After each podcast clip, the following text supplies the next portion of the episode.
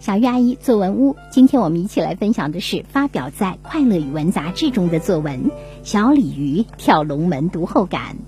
小作者是来自福建省永安市北门小学三年级的邓楚熙，指导老师林丽萍。假期我读了《小鲤鱼跳龙门》这本故事书，这个故事讲的是有一群可爱的小鲤鱼想跳过龙门成为龙。就一起去寻找那个龙门。他们在途中被水草困住，是小螃蟹救了他们。一路上，小鲤鱼历经艰难险阻，最后把水坝当做龙门跳了过去。他们终于生活在水库里了。小鲤鱼最后虽然没有成为龙，但是他们这种坚持不懈的精神深深打动了我。我在学钢琴时。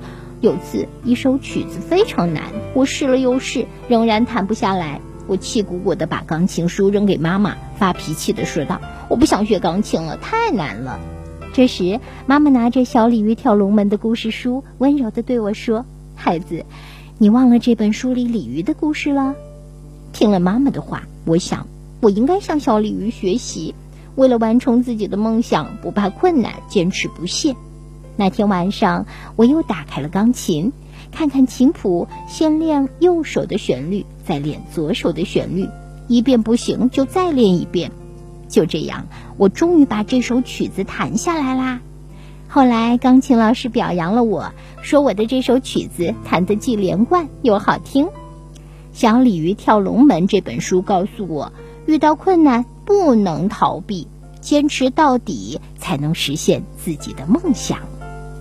好的，以上就是来自邓楚熙同学的作文《小鲤鱼跳龙门》读后感，发表在《快乐语文》杂志上。接下来有请宋旭勇老师点评。古人有云：“开卷有益”，意思是读书就有好处。书中的知识是无穷的，通过读书，我们能够获取他人的经验，学会解决问题的办法。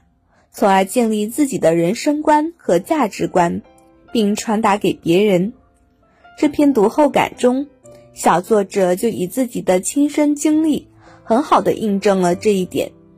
小作者先是简述自己所读的《小鲤鱼跳龙门》这本故事书的主要内容，点出自己从书中所感受到的精神，接着再叙述自己练琴的经历。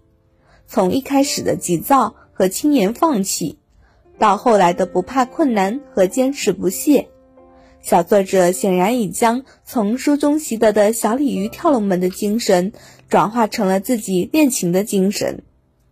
最后一段话，小作者总结了自己读书的收获，同时也点明了这篇文章的主旨。这篇读后感的结构十分清晰，内容层层递进。十分值得我们学习。读一本好书，这个过程本身就是一个好故事。小朋友们，相信你们也一定有这样好的读书经历吧？快起来和我们一起分享分享吧！